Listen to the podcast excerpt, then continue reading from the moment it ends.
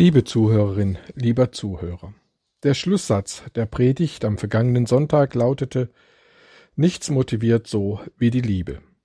Heute geht es im Predigtext um das Leben als geliebte Kinder Gottes.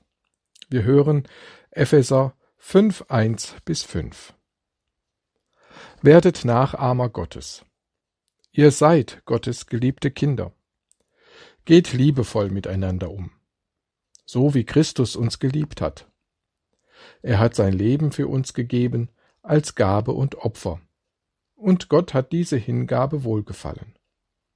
Ihr gehört zu Gott.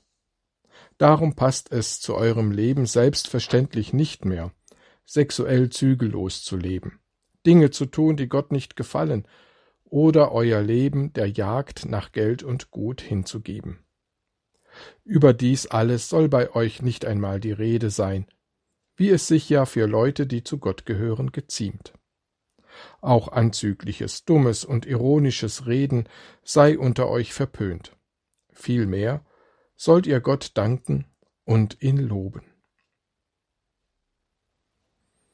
Kinder lernen durch Nachahmung. Deshalb redet uns Paulus als das an, was wir sind, nämlich Kinder Gottes die ihr Verhalten an Gott ausrichten, ihre Lebensweise am Verhalten Gottes orientieren und ihn nachahmen können und sollen. Bei den jüdischen Rabbinen spielte das Vater-Kind-Verhältnis eine wichtige Rolle. Für die Schüler war der Rabbi nicht nur Lehrer, sondern der Rabbi wirkte als Vorbild prägend auf die ganze Lebensweise seiner Schüler ein. Sie lernten nicht nur irgendetwas auswendig, Sie lernten durch Nachahmung ein Leben, wie es Gott gefällt. Dieses Vater-Kind-Lehrer-Schüler-Verhältnis überträgt Paulus nun auf Gott und auf uns Christen. Werdet Nachahmer Gottes. Ihr seid Gottes geliebte Kinder. Wie kann Gott nachgeahmt werden? Zunächst verdeutlicht uns Paulus, worin die Liebe Gottes gründet und warum wir gewiss sein können, dass wir Gottes geliebte Kinder sind. Dass Jesus sich am Kreuz für uns hingegeben hat, lässt für uns die Liebe Gottes aufstrahlen. Das hat nichts damit zu tun, dass Gott ein blutiges Opfer fordert, damit sein Zorn besänftigt wird. Im Alten Testament wird Gott in Opfergottesdiensten sozusagen zum gemeinsamen Mahl eingeladen. Brot, Wein, Gebratenes wird ihm auf dem Altar am Tempel serviert. Und Gott hat versprochen, dass er dann gegenwärtig sein wird, trotz Sünde und Schuld seines Volkes. Jedem Opfer folgt ein gemeinsames Essen der Opfernden mit Gott, eine Tischgemeinschaft mit Gott. Der Sinn der alttestamentlichen Opfer ist die Feier der Gemeinschaft zwischen Gott und dem Volk Israel. Die Opfer sind eine Liebesgabe Gottes und ein Versprechen seiner Gegenwart. Und durch die einmalige Hingabe Jesu sagt uns Gott seine endgültige und ein für allemal gültige Liebe zu, weil er selbst sich in der Hingabe Jesu der schuldigen Menschheit in ewiger Liebe hingibt und zur liebevollen Gemeinschaft verpflichtet. Wollen wir uns also der Liebe Gottes vergewissern, dann können wir dies am besten, indem wir auf das Leiden und Sterben Jesu schauen. Sonst mag uns die Liebe Gottes auch vor Augen treten, aber nirgends so klar, so deutlich, so unverwechselbar wie in der Passion Jesu, in seinem Leiden und in seinem Sterben.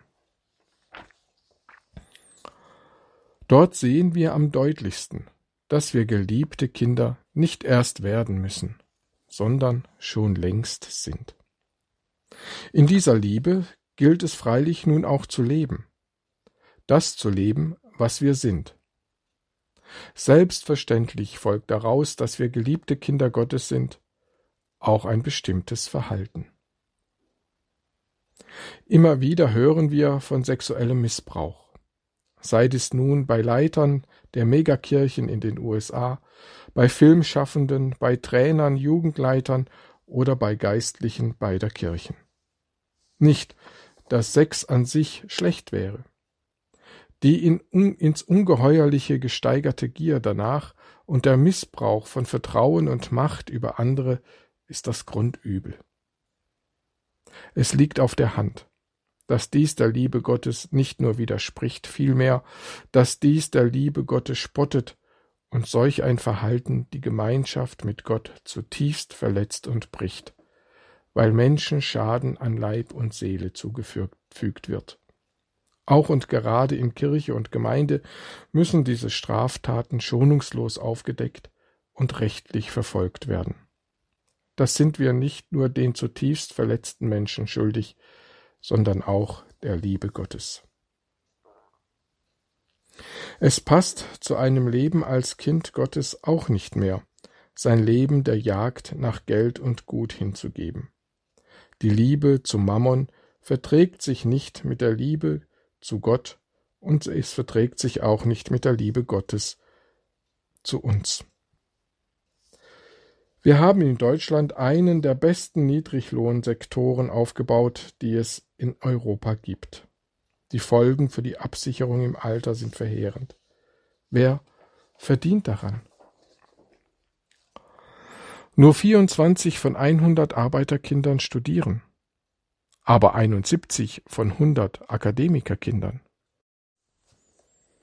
Der Grund dafür liegt nicht darin, dass die Arbeiterkinder dümmer wären.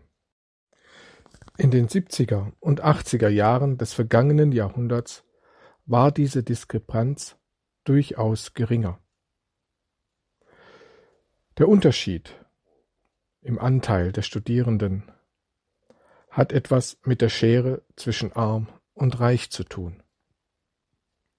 Acht Männer besitzen einen Großteil des weltweiten Vermögens. Wir liegen mit unserem Durchschnittseinkommen weit über einen Großteil der Weltbevölkerung.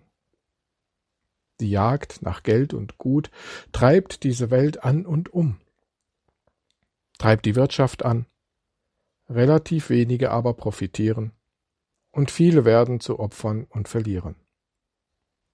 Wann werden wir einsehen, dass diese Art zu leben mit der Liebe Gottes nicht in Einklang zu bringen ist? Bei Paulus ist dieses Verhalten für Christen völlig unvorstellbar, bei lieblos. Als letztes fügt er noch den Wortaspekt an.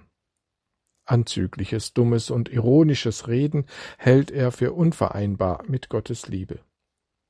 Sie zeichnen sich durch Lieblosigkeit aus. Paulus legt uns stattdessen die Dankbarkeit und das Lob Gottes ans Herz. Denn dieses Reden entspricht der Liebe Gottes und zeugt von Gottes liebevoller Gegenwart und ist gefeit vor Worten, die Menschen und Gott verletzen. Werdet also Nachahmer Gottes, denn ihr seid Gottes geliebte Kinder. Amen.